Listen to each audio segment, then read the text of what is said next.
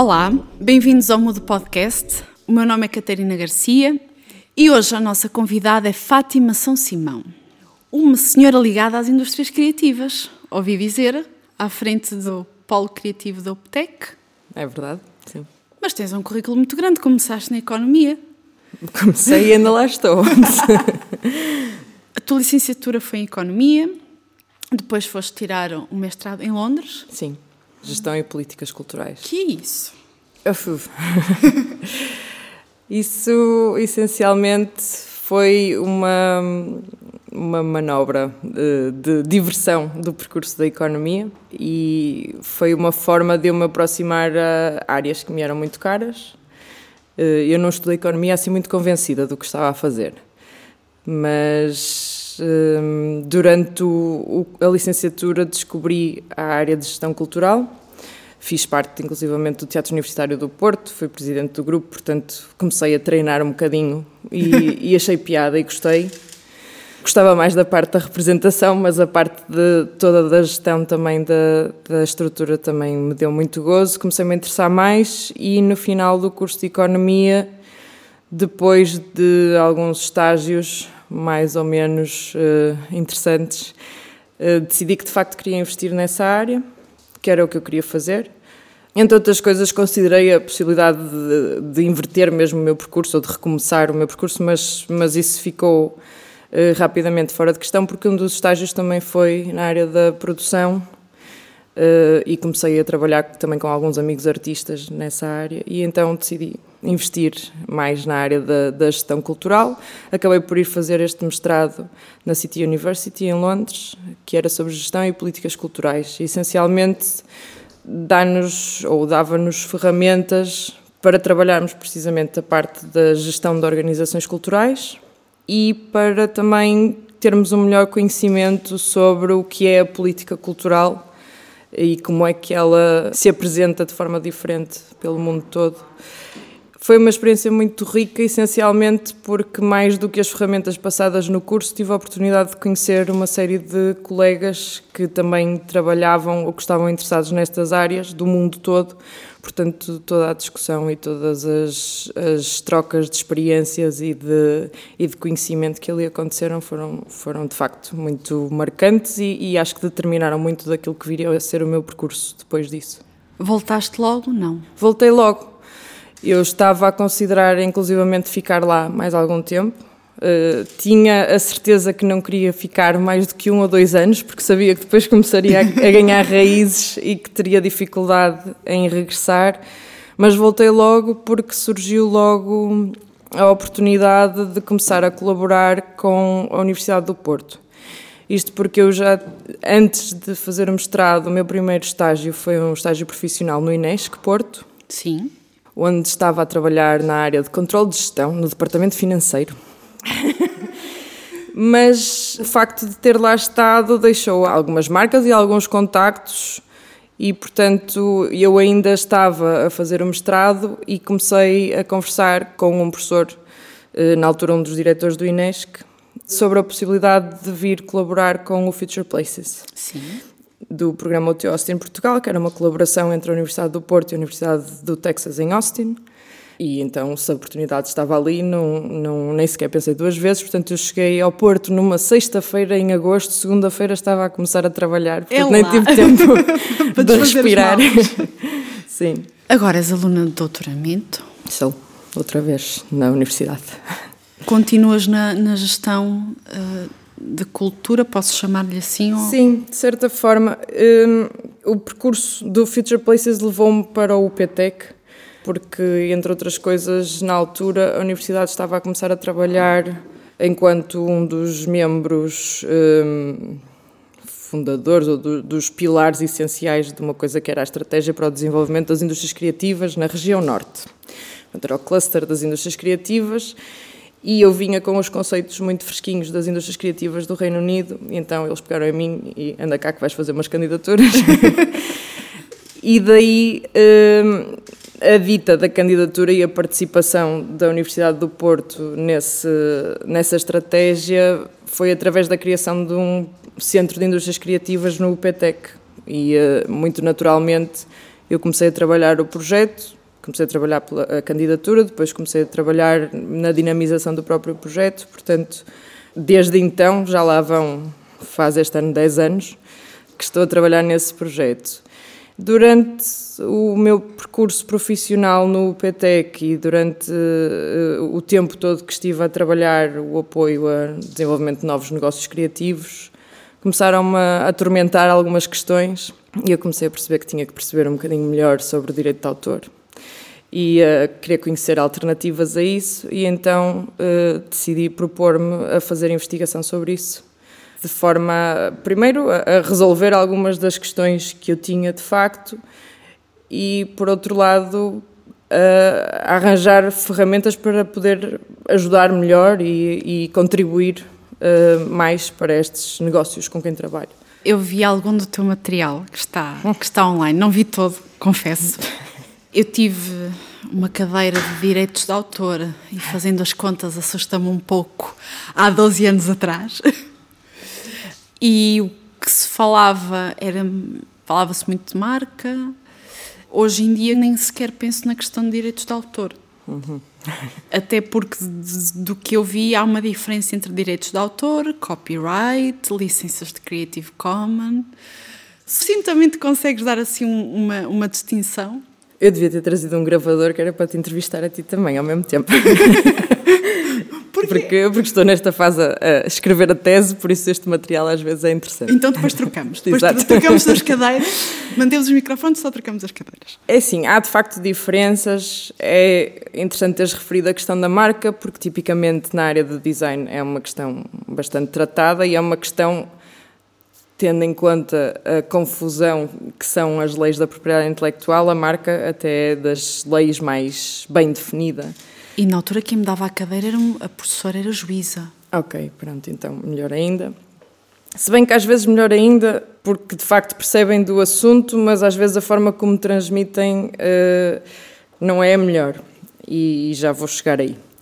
Isso foi uma das angústias com que eu me deparei e foi de facto uma das questões que mais me estava a incomodar durante o exercício da, da minha atividade enquanto um, business developer, digamos assim, de, de, negócios criativos. E tem a ver com o facto de eu ter sido indoctrinada uh, em Inglaterra para uma forma muito estanque e muito ortodoxa, digamos assim, de olhar para o direito autoral e chegar a Portugal e ver da mesma maneira que o próprio conceito das indústrias criativas foi uma importação britânica, também o copyright de certa forma o foi, porque veio, veio muito agarrado à forma como o Reino Unido olhava para as indústrias criativas e inclusivamente as definia.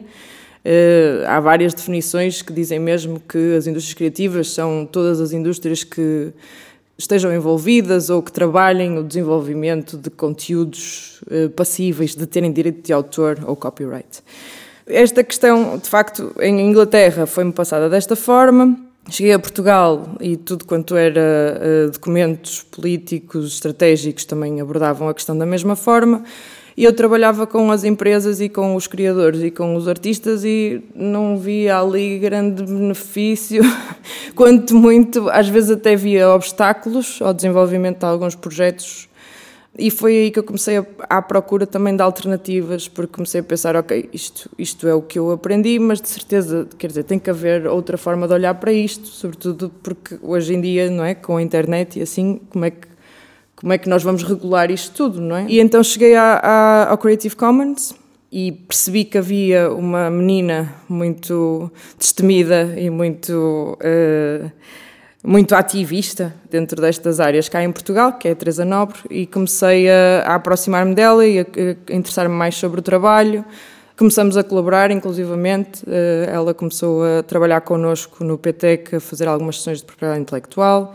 E com o tempo eu fui desenvolvendo alguns projetos também para o próprio Creative Commons e acabei por integrar como voluntária da organização. E as Creative Commons não são mais do que eh, umas licenças criadas nos Estados Unidos precisamente com o intuito de criar eh, fases intermédias de, de a possibilidade do autor uh, libertar uh, o seu trabalho, na medida em que o direito de autor é um direito automático e que, e que envolve todos os direitos reservados ao autor. Portanto, as Creative Commons dão uma oportunidade aos autores de dizerem em que medida que querem que o seu trabalho seja partilhado, caso não queiram ficar então detentores ou, ou reter o seu trabalho completamente, conforme o direito de autor exige, e em que condições é que o querem fazer. Portanto, há vários níveis, eh, há várias opções, há várias condições distintas. Portanto, uma pessoa pode escolher que partilha para qualquer fim, menos para fins comerciais, que partilha para qualquer fim, desde que as pessoas que usem aquele trabalho partilhem da mesma forma. Pronto, há assim uma série de, de, possibilidades de combinação das licenças e eu achei aquilo muito interessante e achei que aquilo para os negócios com que eu estava a trabalhar e os modelos de negócio que eu estava a ver a aparecer podia de facto ser uma ferramenta muito útil e comecei cada vez mais a reforçar esta ideia de que a propriedade intelectual não é uma lei divina, é uma estratégia, é, um, é uma ferramenta estratégica para um negócio não é? e pode ser eh, utilizada conforme aquele que seja o plano de negócio que o promotor tenha em vista. Não é? Pode muitas vezes ter vontade, ou o mercado até pode exigir que de facto proteja a propriedade intelectual em absoluto, mas também há negócios hoje em dia em que isso não é tão importante e, pelo contrário, às vezes até é mais interessante que haja alguma liberdade de acesso aos conteúdos, nomeadamente. E estou a falar de exemplos o caso conhecido do Arduino, por Sim. exemplo, o caso do software do Blender também, eles também trabalham muito com as licenças Creative Commons, portanto, são negócios que têm em vista a construção de grandes comunidades e que o que lhes interessa é ter as comunidades envolvidas e a trabalhar com eles e a contribuir para o próprio desenvolvimento do produto e, portanto, em casos como esses, de facto, as licenças são uma opção muito, muito interessante. E mais ou menos assim, in a nutshell. Eu vou-te partilhar a minha visão, okay. que é a minha visão, que vale o que vale, e se calhar é muito equivocada, portanto, corrige-me. Quando falamos de Creative Commons e deste o exemplo do, do software, uhum. há esta imagem da partilha do eu vou disponibilizar o meu trabalho e alguém vai acrescentar e vai trabalhar em cima dele e vai dar mais. Olho muito mais para a parte de design, design gráfico, ou fotografia, ou design web, e falamos em direitos de autor, parece que as pessoas estão mais a falar da cópia. Uh, e não tanto do eu vou disponibilizar duas páginas de template de um layout e tu agora podes criar mais quatro ou cinco em cima delas.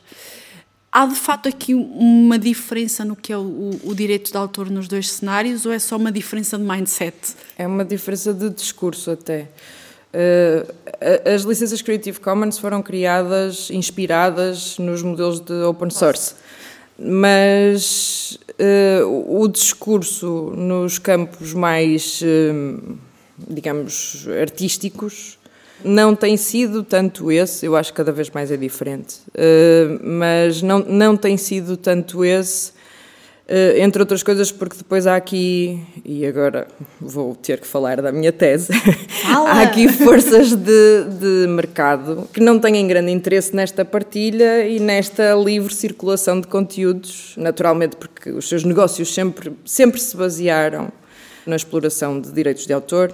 Mas se essa exploração de direitos de autor é relativamente vantajosa para negócios que já estão muito bem instalados no mercado e que têm mecanismos, nomeadamente advogados, às vezes departamentos jurídicos inteiros, a trabalhar sobre isso. Para o comum dos mortais do artista ou do criador independente, a história é outra, não é? Porque no caso de haver alguma disputa de facto, Uh, em termos de autorias, muitas vezes o criador desiste simplesmente porque não tem dinheiro para pagar uh, e para reclamar os seus direitos. Eu lembro-me de alguns casos famosos de uma ilustradora cuja uh, a Zara roubou-lhe algumas ilustrações para fazer roupa, padrões de, de roupa, e ela Sim. depois acabou por não ir, pelo menos até onde eu soube, acabou por não conseguir ir a lado nenhum porque e há outros casos, por exemplo, por exemplo, no caso do design, Uh, que há tempos, agora a moda acalmou um bocadinho e os concursos que agora vão abrindo já vem uma cláusulazinha a dizer que a pessoa cede todos os direitos, mas aqui há Cede tempos... Cede-se realmente todos os direitos? Não, quer dizer, se for em Inglaterra ou nos Estados Unidos ou nos países da Commonwealth, sim, porque lá está, tu falavas há pouco da diferença entre o copyright e os direitos de autor. O copyright uh, assenta na, na coisa, no objeto, na obra produzida. E é isso mesmo, é o direito de cópia. O autor tem o direito de cópia, mais ninguém o tem, a menos que o autor venda esse direito ou licencie para a utilização de, de, do seu trabalho.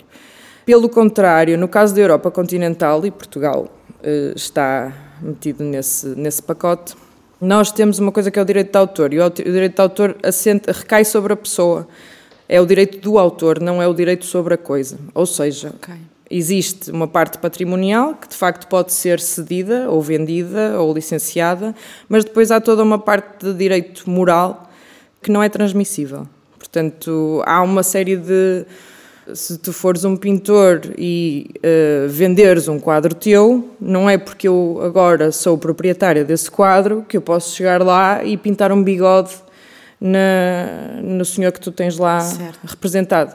Ou não posso rasgá-lo, não posso queimá-lo. Deliberadamente eu não posso violar a tua obra. Portanto, e tu podes sempre processar-me por o ter feito ou reclamar. Pois há várias formas e os detalhes jurídicos depois já não é a minha praia. Mas de facto são, são coisas distintas e, e isso, essa falta de consciência às vezes hum, deixa os autores numa posição muito mais frágil do que na verdade eles estão. Porque de facto, embora não se fale muito deles, este lado dos direitos morais uh, associados ao direito de autor tem muita força. Um, e, e, uma coisa curiosa que está a acontecer é que, de facto, na Europa isto tem-se discutido muito e tem-se discutido muito a questão de reforçar a proteção e a restrição associada ao direito de autor, muito inspirados no modelo inglês. Não é? E uh, neste momento nós temos o Brexit aí a acontecer e está a Europa toda a adaptar-se a um modelo que não lhe é natural, porque toda a sua legislação incide sobre uma outra forma de olhar para o direito de, de autor e de facto isto está, está, a gerar muita confusão e daí as grandes discussões agora ultimamente da, da, nova diretiva e do artigo 13, o famigerado, não é? Por isso... Voltando ao que falavas sobre copyright, houve um momento em que disseste copyright, calma, se calhar isto está copy wrong. Hum, é verdade esse. Pode-se chamar um movimento copy wrong? Hum. Não, Copy Wrong é um, é um, é um nome catchy que funciona. Funciona para... bem. Funciona sim, sim. Bem. Mas há várias, há várias iniciativas chamadas Copy Wrong. Há um livro chamado Copy Wrong, não é uma coisa, não é original, aliás. Coincide com, com o projeto que nós estávamos a desenvolver e imagino que estejas a referir à, à performance uh, que, que eu desenvolvi em conjunto com a Teresa Nobre, precisamente, e com o Daniel Pinheiro, que é media artist, e o Rogério Nuno Costa, que é um performer também aqui de, do Norte. Esse projeto serviu para, acima de tudo, para fazer algum trabalho de hum, levantamento daquilo que são normalmente as principais questões dos artistas, sobretudo nas artes performativas um, relativamente ao, ao, direito de autor e para também me dar conta de uma série de mitos instalados. Há uma série de, soluções para, para resolver problemas ligados ao direito de autor que são uma grande tanga e o pessoal anda todo a usá-las porque se instalam estes mitos, porque isto, isto tem uma, uma razão muito, muito clarinha que é a lei do direito de autor é de tal maneira densa e, e obscura e complicada de perceber que, de facto, as pessoas eh, começam a adotar determinado comportamento em relação à lei, muitas vezes até estando a, a infringi-la, eh, mas acreditando que não. Que já que, se isto é prática, é porque. Consegues é assim. dar-nos um exemplo? Consigo. Por exemplo, tenho artistas que me disseram, por exemplo, que utilizavam só obras, por exemplo, de música que estivessem em domínio público para terem a certeza que não havia problemas relativamente a direitos autorais. Isto pode não ser verdade, porque embora a obra esteja em domínio público, por exemplo, a interpretação que eles estejam a utilizar da obra, a orquestra que a tocou, a, o músico que a está a, a executar, aquela gravação pode ter direitos conexos, no caso, um, associados, e então já não está totalmente em domínio público. Portanto, há na mesma, portanto, há, há sim uma série de, de pequeninos mecanismos que, que as pessoas assumem como sendo verdadeiros e que, na verdade, eh, não acontecem. Uma outra coisa muito curiosa que eu também me fui apercebendo, porque este projeto do Copy Wrong começou com uma série de focus groups uh, a artistas uh, e criadores e até de facto terminar numa performance que é uma, uma espécie de aula performativa sobre direitos de autor para artistas. E acaba por ser. Nós, nós achávamos que aquilo era uma, uma performance mas a verdade é que das várias vezes que apresentamos, a determinada altura o público interrompe tantas vezes que, que, se transforma mais numa espécie de uma discussão.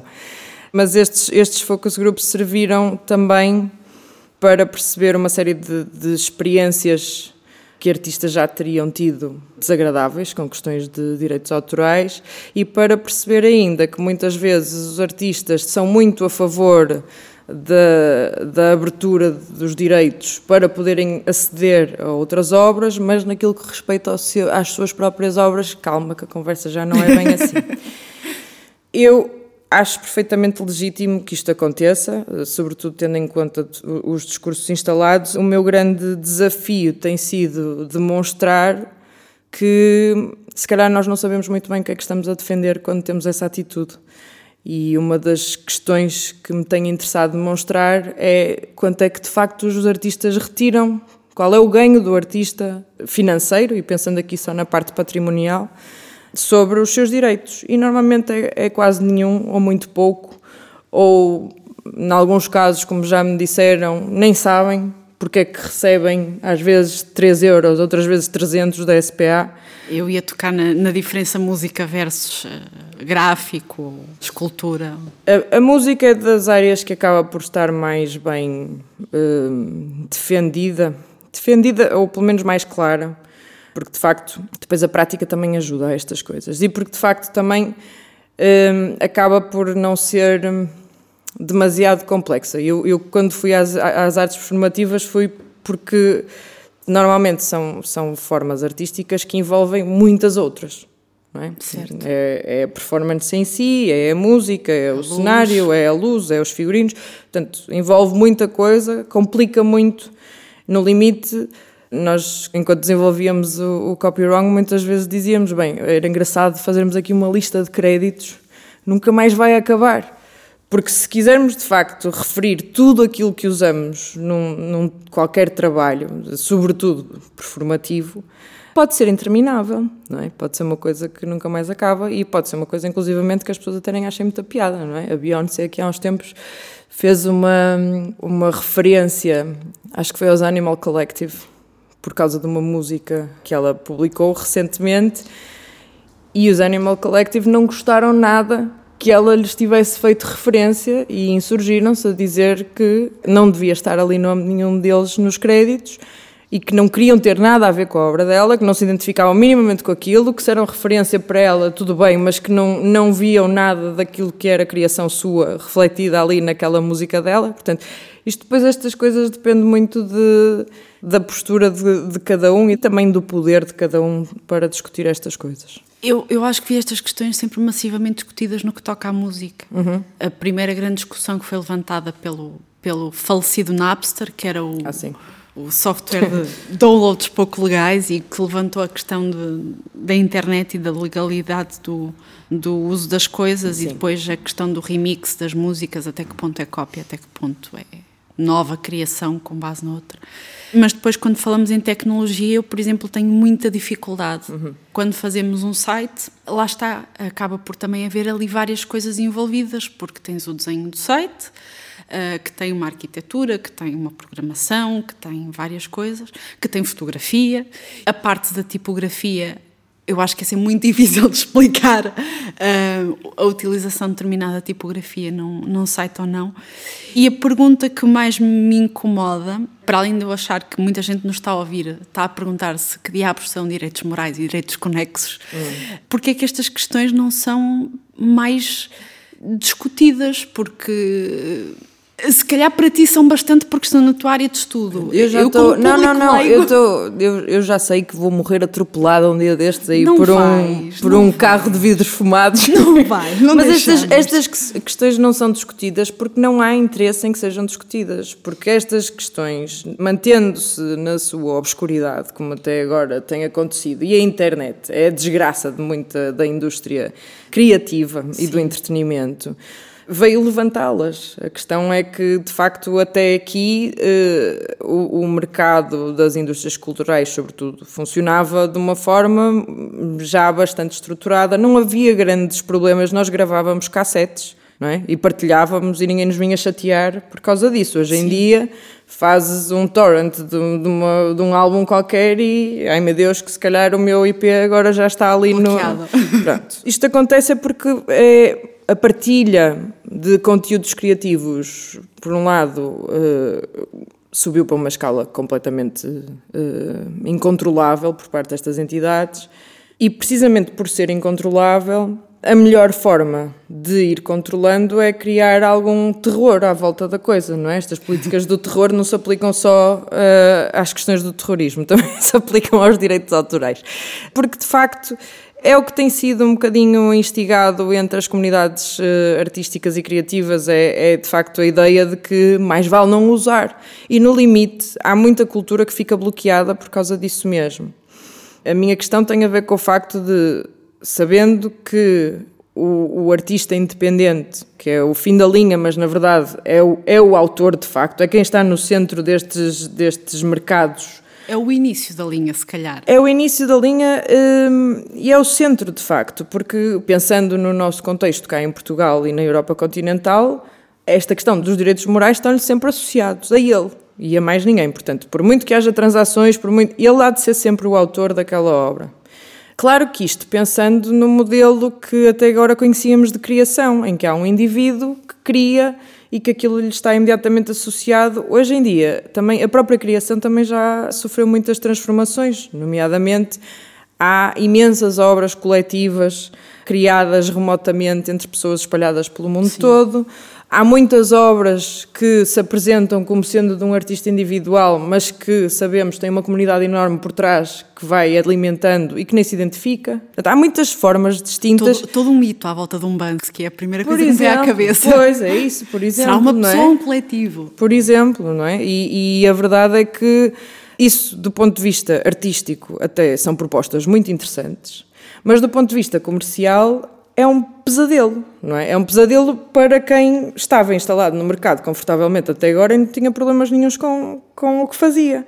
Portanto, a questão é onde é que está o, o, o equilíbrio entre estas duas coisas, entre de facto uh, o, o, criador poder retirar benefício de, daquilo que produz e, por outro lado, também garantirmos que não estamos aqui a entrar numa espécie de histeria de censura Sim. porque é do que isso se trata no limite, em que nós não podemos consultar um link de uma notícia porque agora a nova diretiva diz que temos que ter licença ou pagar a licença ao jornal que, que publicou a notícia para partilharmos aquilo no nosso Facebook. Pronto, este tipo de coisas.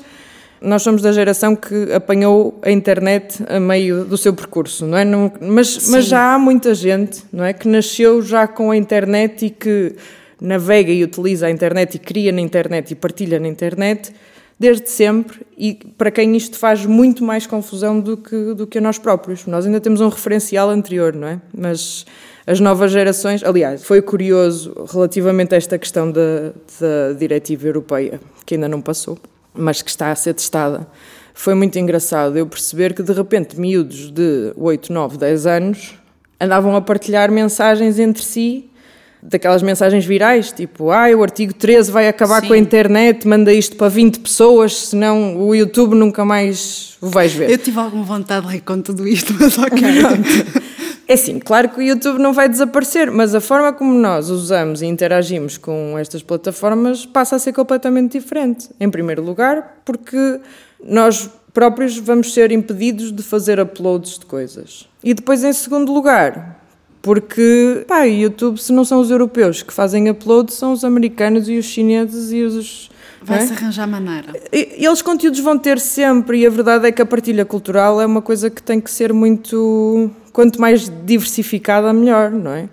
Uh, aliás, acho que neste momento estamos a assistir no mundo uh, ao resultado do que é, às vezes, o estar fechado em bolhas, não é? E só Sim. vermos aquilo que, que nos é conduzido ou que nos é entregue ou que, ou que a que temos acesso. Assusta-me muito este mundo de tudo me agrada no Instagram só me aparece tudo aquilo que eu faço like, no Facebook. Será que este podcast vai ser cortado por falarmos destes hum. nomes? uh, só me aparece tudo aquilo que eu faço like e de repente vivo num mundo tão agradável que eu tenho algum medo de perder a realidade do que é o mundo, porque Sim. tudo que me aparece está a ser tão controlado. Um, mas isso já estamos a fugir dos direitos de autor. Mais ou menos, não estamos, porque uh, isto está tudo muito ligado, não é? E a verdade é que nós, de facto, da mesma forma que antes víamos a televisão de uma forma muito unidirecional, não é? nós só recebíamos, não interagíamos com, com, com o dispositivo. No pior dos casos, escrevíamos uma carta ao canal. Era isso. muito ofendidos. Mas neste momento tu nem sabes para quem é que mandas a carta, às vezes, não é? E, e estás uh, sujeito também a conteúdos que alguém está a decidir por ti e muitas vezes nem é alguém uh, físico humano, é um algoritmo que está trabalhado para te conduzir para determinados conteúdos. E a, a questão do direito de autor está, está ligada a isto, na medida em que, por exemplo, um exemplo muito, muito simples, não é? Quando nós pomos uma playlist a correr no YouTube. Sim. É uma coisa que a mim me irrita profundamente, é que mais cedo ou mais tarde lá me aparece uma música qualquer que eu já ouvi 300 vezes, que o YouTube me está sempre Sim. a tentar impingir e que eu até nem gosto daquela porcaria, mas vou ouvi-la e vou ouvi-la porque o YouTube com certeza já tem contratos com as editoras Sim. que estão por trás dessa música e isto lá está, está ligado aos direitos de autor porque de facto estas editoras têm dinheiro para garantir que o conteúdo circula mais vezes e que vai aparecer no algoritmo mais vezes. O artista independente ou as, as editoras mais pequeninas ou mais independentes não têm essa capacidade. Portanto, de certa forma, não estamos a fugir. No fundo, era o que acontecia na rádio, ou que ainda vai acontecer Sim. na rádio, não é? Sim, mas a, questão é que sujeitamos-nos a que a internet fique uma espécie de uh, rádio uh, disfarçada cria-nos a ilusão de que estamos a aceder a muita coisa e na verdade não estamos. Eu vou, vou aqui voltar ao início, uhum. quando falavas que estás no desenvolvimento das indústrias criativas ou do negócio das indústrias criativas. Eu não acho que esteja no negócio, não é? Como freelancer sou sempre assim a, a criatura marginal, não tenho um business plan. Somos todos marginais hoje em dia. Isto é tudo tão incerto. Eu acho que há um mito sobre indústrias criativas, principalmente a conteúdo digital, que quando se fala em indústrias criativas, ouço muitas vezes só se pensar na, nas indústrias digitais que estão a produzir web, que estão a produzir motion, que as indústrias digitais são muito mais que isto. Sim. Pergunta. São, uh, claro que são, mas foram enxoriçadas nas indústrias criativas ou as indústrias criativas enxoriçaram-se na, nas áreas mais tecnológicas por uma questão de conveniência. Isto tem a ver com. Pronto, como eu disse há pouco, as indústrias criativas são um conceito criado no Reino Unido que tem uma realidade muito particular e uma relação muito particular com atividades culturais, não é? Eles não, não têm não têm tanta dependência, por exemplo, de, do financiamento público, ou o financiamento público está organizado de outra maneira, têm muita filantropia, coisa que nós, por exemplo, cá em Portugal não temos, não temos. portanto é um sistema completamente diferente. E daí até que as leis deles uh, também sejam diferentes, porque de facto são, são formas de se estruturarem, de se organizarem distintas. Mas as indústrias criativas surgem na sequência de uma série de, de políticas que já vêm uh, da década de 70 e 80, no sentido de acabar um bocadinho com esta visão uh, romântica e mais social do que é a cultura e, portanto, de, de facto começar a exigir à cultura que também desse resposta a um, indicadores de impactos, que de facto fosse avaliada enquanto agente que contribui para o sistema de inovação. Portanto, passou-se a ter uma visão muito mais instrumental daquilo que são as atividades de criação, uh, no sentido mais artístico, mais uma vez. E uma forma muito interessante foi também de, de facto englobar aqui áreas tecnológicas, nomeadamente videojogos, nomeadamente softwares de entretenimento, mas não todas as áreas tecnológicas, não é? As áreas tecnológicas são muito mais do que isto. Sim. O problema deste conceito é que, se já definir as áreas eh, culturais e artísticas era um pesadelo, então agora é que ficou. Portanto, fazer aquela pergunta da praxe, que é como é que estão as indústrias criativas em Portugal, é complicada de responder. Epá, é.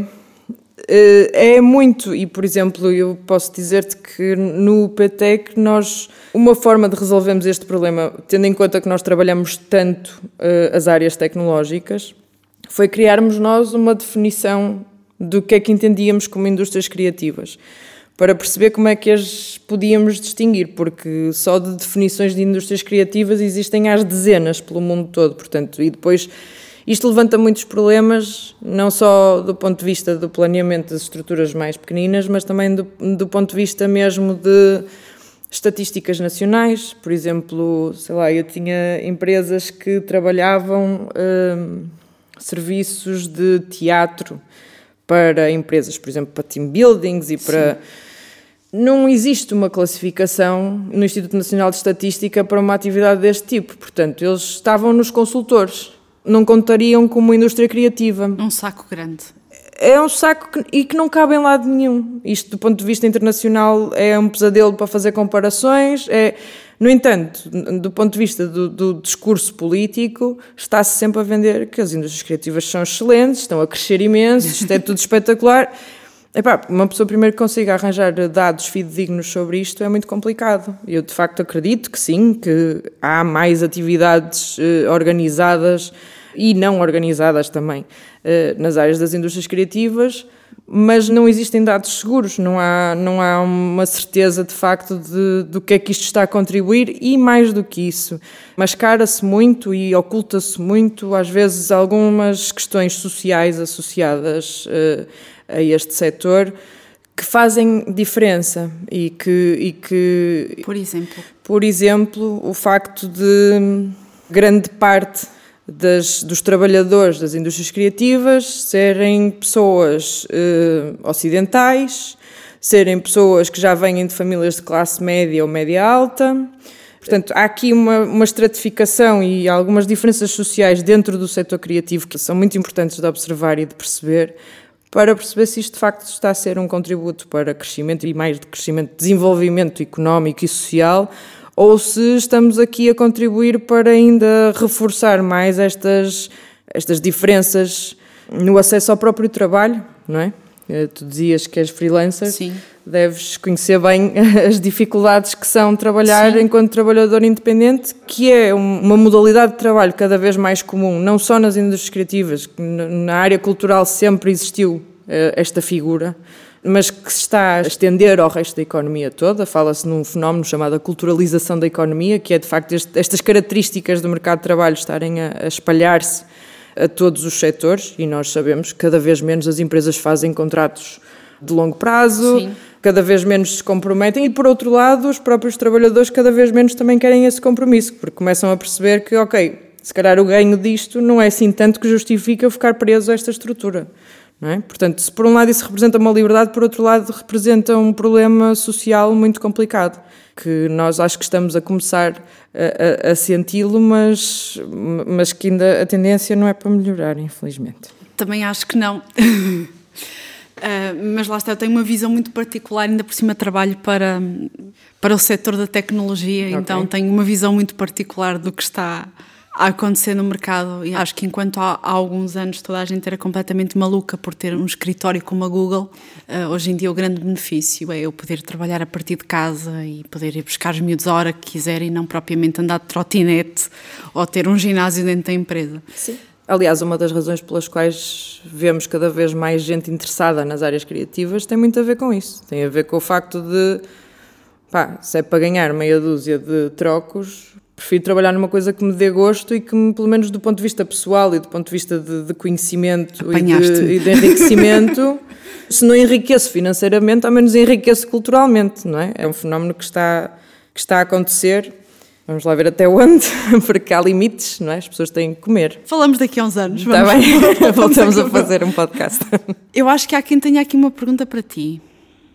Há bocado falaste na questão de um artista qualquer está, está a utilizar para a sua peça uma peça de terceiros uh, e que tem aquele cuidado de ah, mas isto é domínio público ou quer que seja, mas a gravação pode não ser o intérprete. Uhum. Nós temos um caso muito próximo de nós, que é o nosso próprio jingle.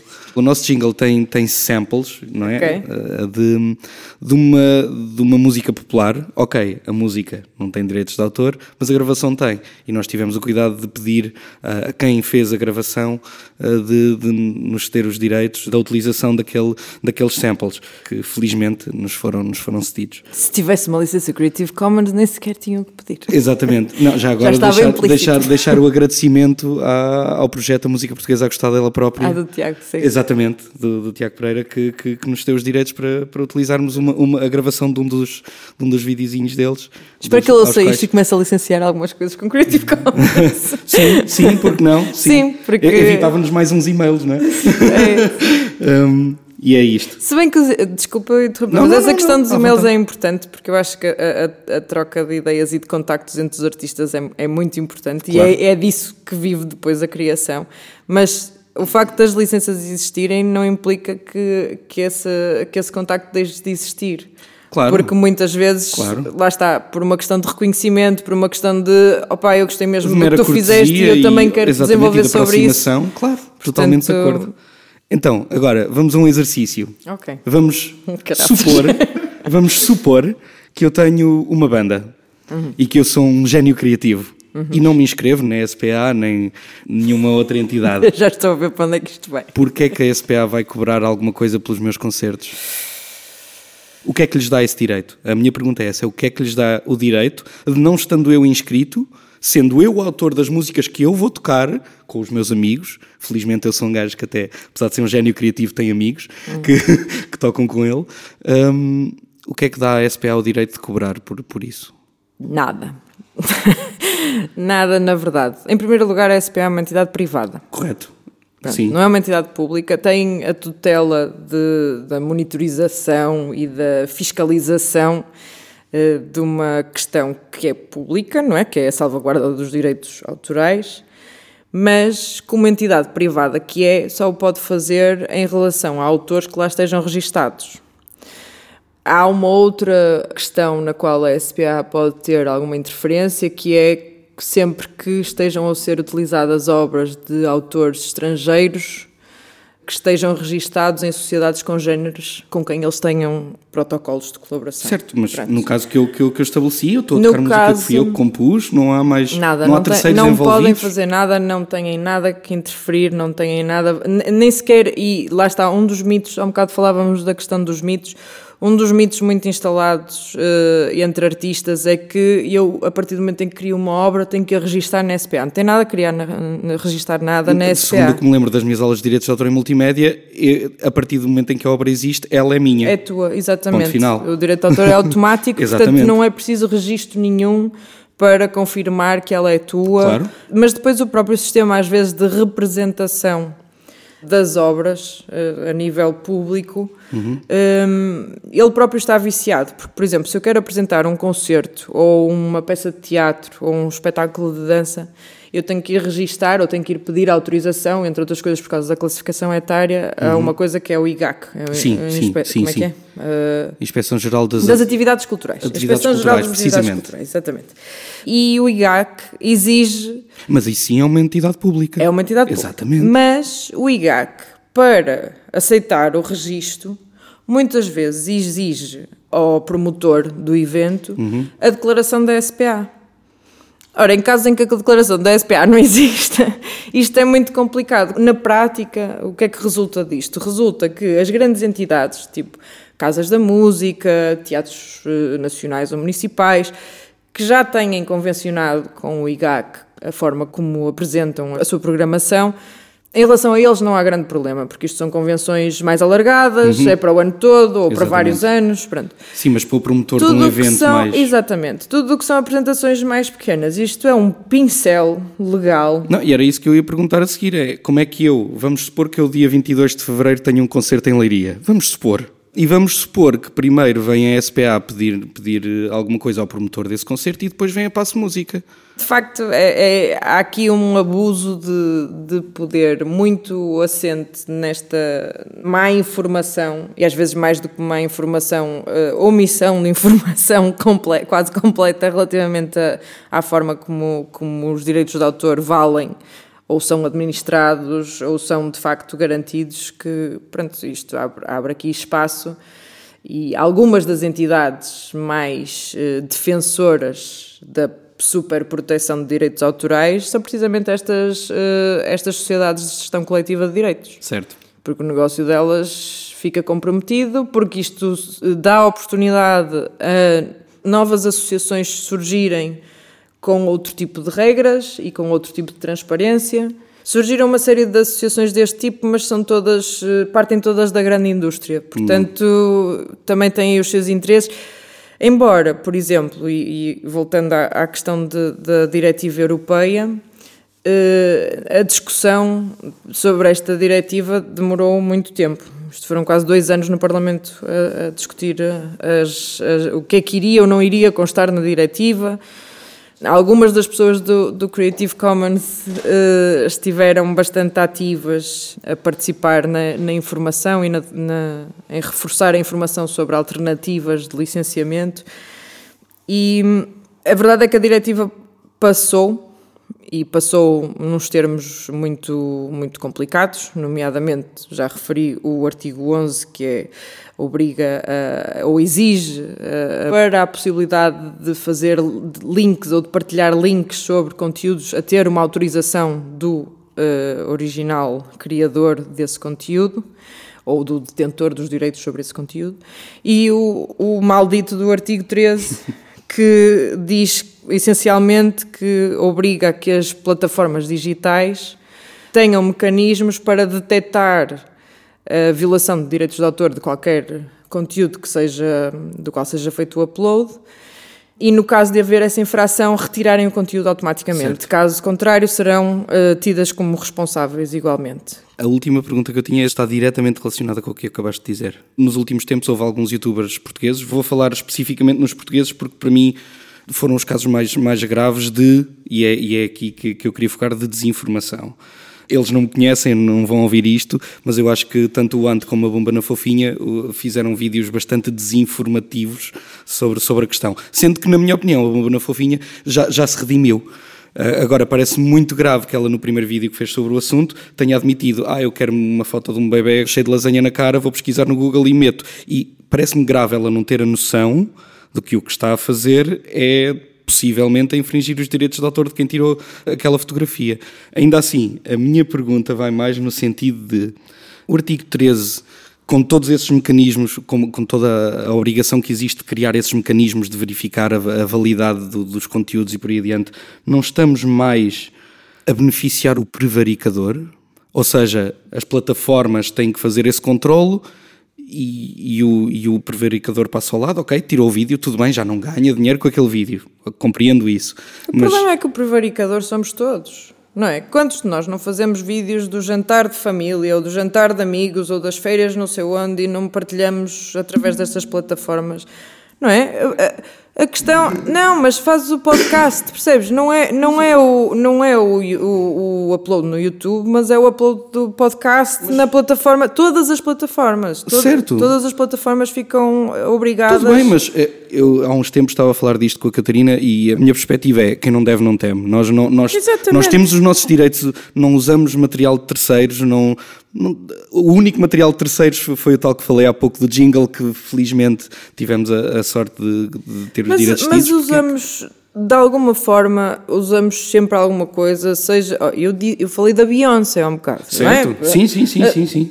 Nós estamos a entrar aqui num, num, numa histeria à volta destas questões, que no limite eu não posso dizer o nome do rei da cantora porque.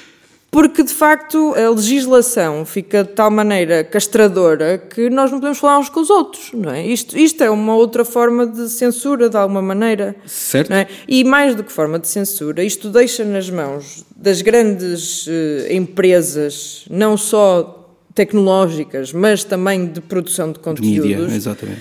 Deixa nas mãos delas uh, o poder de decisão do que é que nós vamos ou não vamos consumir a nível de informação e a nível de partilha de conhecimento. Isto, quando estamos a falar de nós podemos estar a falar do vídeo do youtuber da Bumba na Fofinha, mas também podemos estar a falar nos TEDx e também podemos estar a falar de, de, dos vídeos da Universidade de Oxford, que eu até curto ir ver porque até aprendo umas coisas. É? Estamos a falar de uma série de, de conteúdos informativos e, e, e, alguns deles muito válidos uhum. que de repente correm o risco de já não poder circular. Não é? E correm o risco de ficar barrados à partida porque um algoritmo um super algoritmo, by the way, não é? Porque isto eh, é preciso um super algoritmo para poder fazer esta identificação de uma forma tão escrupulosa e tão. Certo. Sim, a minha outra questão é: será que já estamos nesse ponto oh. de, de, algoritmia? A, a, sensação que dá é que quem está a decidir sobre estas regras tem muito pouco conhecimento do, do que é que são, primeiro, as possibilidades tecnológicas, claro. segundo, os modos de utilização dessa tecnologia não é? Porque cada vez mais eles são super híbridos, são, são não é? Nós, nós utilizamos tecnologia para, para as mais diversas questões, não é só não é só o criador profissional que faz uploads, Sim. não é? Há muito trabalho artístico a circular na internet de criadores independentes que de outra forma nós nem sequer tínhamos nunca acesso, não é? A, a Taylor Swift ficou conhecida porque punha músicas no, no SoundCloud não é? Uh, a Cardi B e, também, pelos e, vistos. E, recusa sair para o Spotify, não é? Por alguma razão, não é? Por alguma razão, porque o Spotify tem um modelo muito mais. Uh, não muito mais fechado muito o artista, é muito, sim, sim, eh, o SoundCloud tem um modelo completamente diferente, não é? Ou o Bandcamp. Ou o Bandcamp, por exemplo. Mas a, a, questão é essa, a questão é que há oportunidade para se olhar para estas questões de outra forma, há oportunidade de negócio, há oportunidade de criação e há oportunidade de acesso que são muito mais enriquecedoras para todas as partes, exceto de facto quem ainda trabalha modelos antigos e não se quer dar ao trabalho de os mexer e de mudar e de de facto perder alguma posição de mercado, porque isso é o que acontece, inevitavelmente. Claro, claro. E às vezes nem é só essa questão. Eu, eu tive recentemente numa, numa conferência da, aquela era da presidência austríaca da, da União Europeia e era precisamente a fazer a promoção ou a, a, o elogio desta nova diretiva.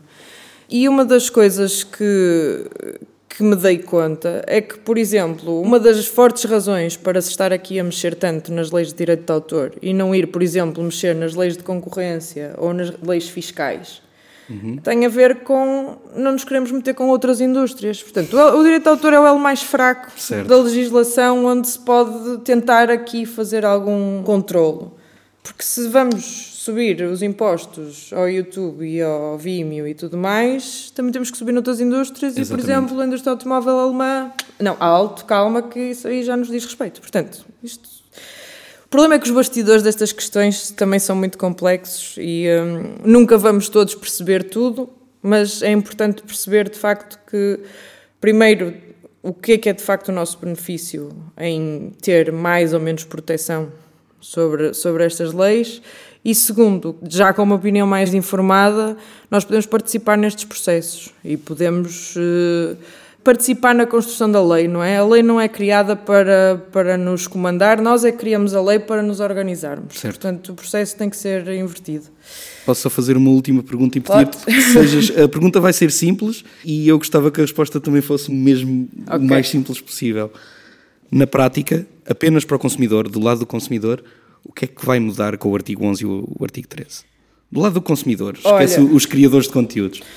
Uh, pondo aqui o meu chapéu de vidente, eu acho que não vai mudar nada porque eu acho que a diretiva não vai passar. ok. Porque, como eu dizia há um bocado, uh, já já houve uma série de associações uh, de músicos e de editoras de música que já assim surgiram no final do ano passado uhum. e agora, mais recentemente, no arranque deste ano, houve agora também uma série de, de um, televisões e broadcasters europeus que eram dos principais defensores da diretiva e que neste momento estão a dizer alto que isso vai dar-nos cabo aqui dos nossos números, portanto, pois. se calhar é melhor não.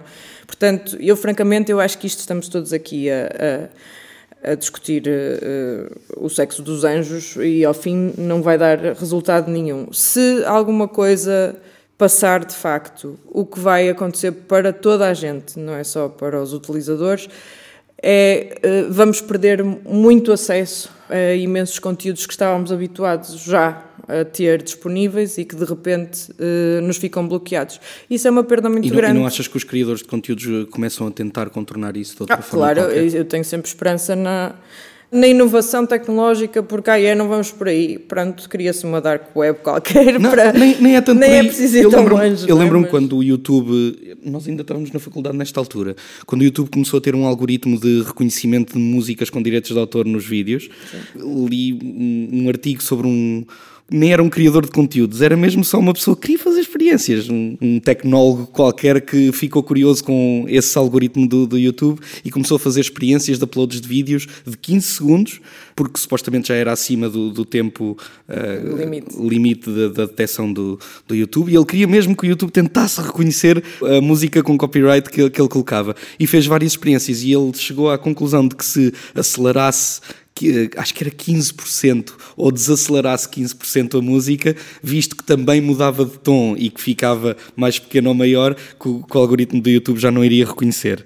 Eh, e ele, nessa altura, apresentou essa solução. Enquanto o algoritmo for este, 15% mais rápido ou 15% mais lento, e passam ao lado. Portanto, achas que é possível que haja também outros mecanismos? Claro que há, e alguns deles eu acho que nem, vão, nem são perceptíveis ao comum dos mortais. Eu, um, dos, um dos vídeos que eu mais gosto de partilhar do YouTube dos últimos tempos é de um, de um tipo, um italiano. Uh, Simone Rovellini, acho que, que ele se chama, e é, ele faz uma série de, de vídeos remisturados. Um deles é o, aquela cena mítica do Rei Leão em que o bebê é apresentado à selva e ele, mas o macaco chega à, à, à ponta do rochedo e atira o bebê. Atira, já vi isso. E tem a música e tem tudo, e eu não sei como é que aquilo ainda lá está, francamente. Mas a verdade é que os, os artistas e os criadores e, e, e, quem trabalha já, já, quem já está tão habituado a trabalhar com tecnologia, se quiser dar a volta ao algoritmo, dá. Certo. Aquilo não, quer dizer é uma máquina a cumprir instruções, não é? Certo. Não é. Não tem a nossa capacidade de reconhecimento de padrões, não é? Alguns de nós de também não temos. Mas pronto. Certo. Certo. Ok. Da minha parte era isto, obrigado. Tiradas as questões do, do Samuel, vou terminar a conversa, que está a ser muito boa conversa, mas não sei uma última questão. Desculpa. Isto agora vai ter que ser. O pessoal da minha área, eu desenho para o digital e quem desenha para o gráfico muitas vezes confronta-se com a questão do eu vou desenhar alguma coisa para um cliente e depois o cliente impede-me de pôr isto no portfólio ou impede-me de publicamente assumir a autoria dessa obra. Uhum. Isto é alguma coisa que está a infringir os nossos próprios direitos de, de, autor ou legalmente tem realmente validade? É sim, tem validade a partir do momento em que vocês assinam um contrato em que lhe dão esse direito. Uh, portanto, eu, o, o conselho que eu tenho e que normalmente dou às pessoas de, da tua área e que trabalham com, com design gráfico, sobretudo, mas, mas não só, é uh, muita atenção às condições de negociação dos contratos que fazem com, com, essas, uh, com esses clientes. Não havendo contrato nenhum, como às vezes também acontece. Principalmente com freelancer, tem um contrato de prestação de serviço e boa sorte. Pronto, mas, mas, o, mas o contrato de prestação de serviço, isso tem que vir lá indicado. Se não vier lá indicado, vocês não estão a infringir nada. Okay. Uh, portanto, isso tem que vir explícito e, na dúvida, para que não hajam questões numa fase mais avançada do projeto, onde vocês depois até vos frustra mesmo em relação à execução do trabalho, convém antecipá-las o máximo possível e logo quando estão a negociar no início uh, as condições com o cliente, dizer sim senhora, mas eu tenciono apresentar isto no meu portfólio. Como é que, como é que se sente em relação a isto? Está confortável? Não está? Combinamos aqui só apresentar uma parte? Pronto, tentar ao máximo esclarecer essas questões quanto...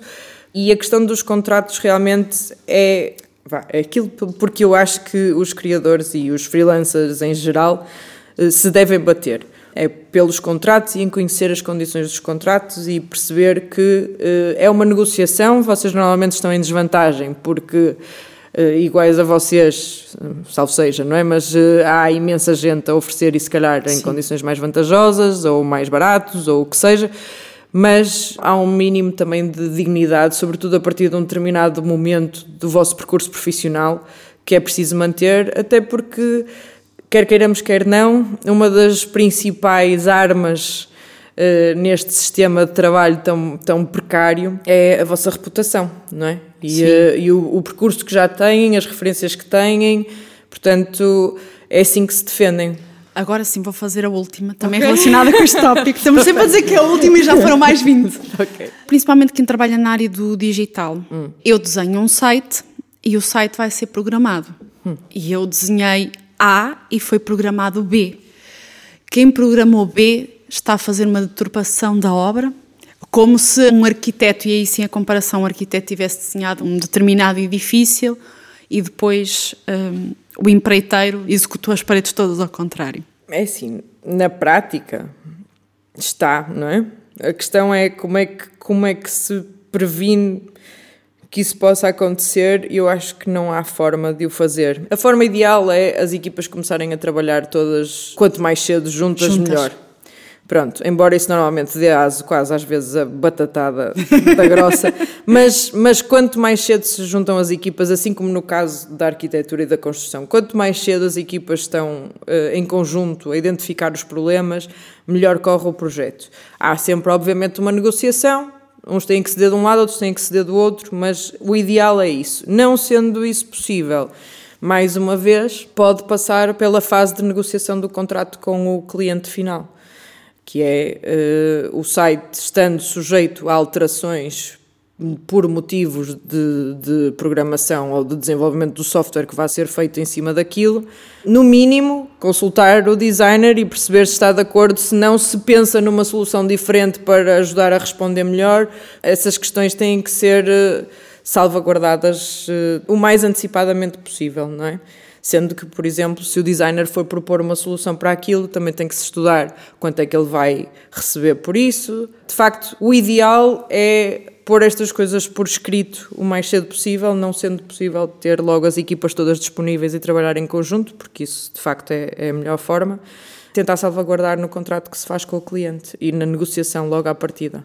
E se não for mais, desculpa só estar-me a alongar, mas mais uma vez, porque muitas vezes vocês nem sequer têm direito a ter um contrato que determina Sim. as condições, enviarem um e-mail com essas mesmas uh, condições todas e, e, ter, ter a certeza que têm uma resposta para saber que, que, de facto que foi lido. O e-mail tem validade jurídica, Tem é? validade, sim. No caso de haver alguma disputa complicada, pode ser invocado. Pode, não tem a mesma validade que um contrato, mas prova que de facto houve ali uma comunicação e que há boa fé do vosso lado e que não é uma questão de estarem a querer extorquir mais dinheiro do cliente ou pelo menos salvaguarda-vos isso. Fátima, muito, muito obrigada. Obrigada eu. A quem nos está a ouvir, acho que a conversa mal começou. Temos aqui muito para pensar e, e para trabalhar e para pôr em prática. Eu espero não ter baralhado mais do que. Se, se vierem perguntas, nós depois okay, tá reencaminhamos. Tá nós reencaminhamos-te. É e vamos terminar, como de costume, a perguntar se vocês aí desse lado estão mudos sobre os vossos direitos de autor ou se mudam e começam a salvaguardar-se nisso. Obrigada. Obrigada. Obrigada.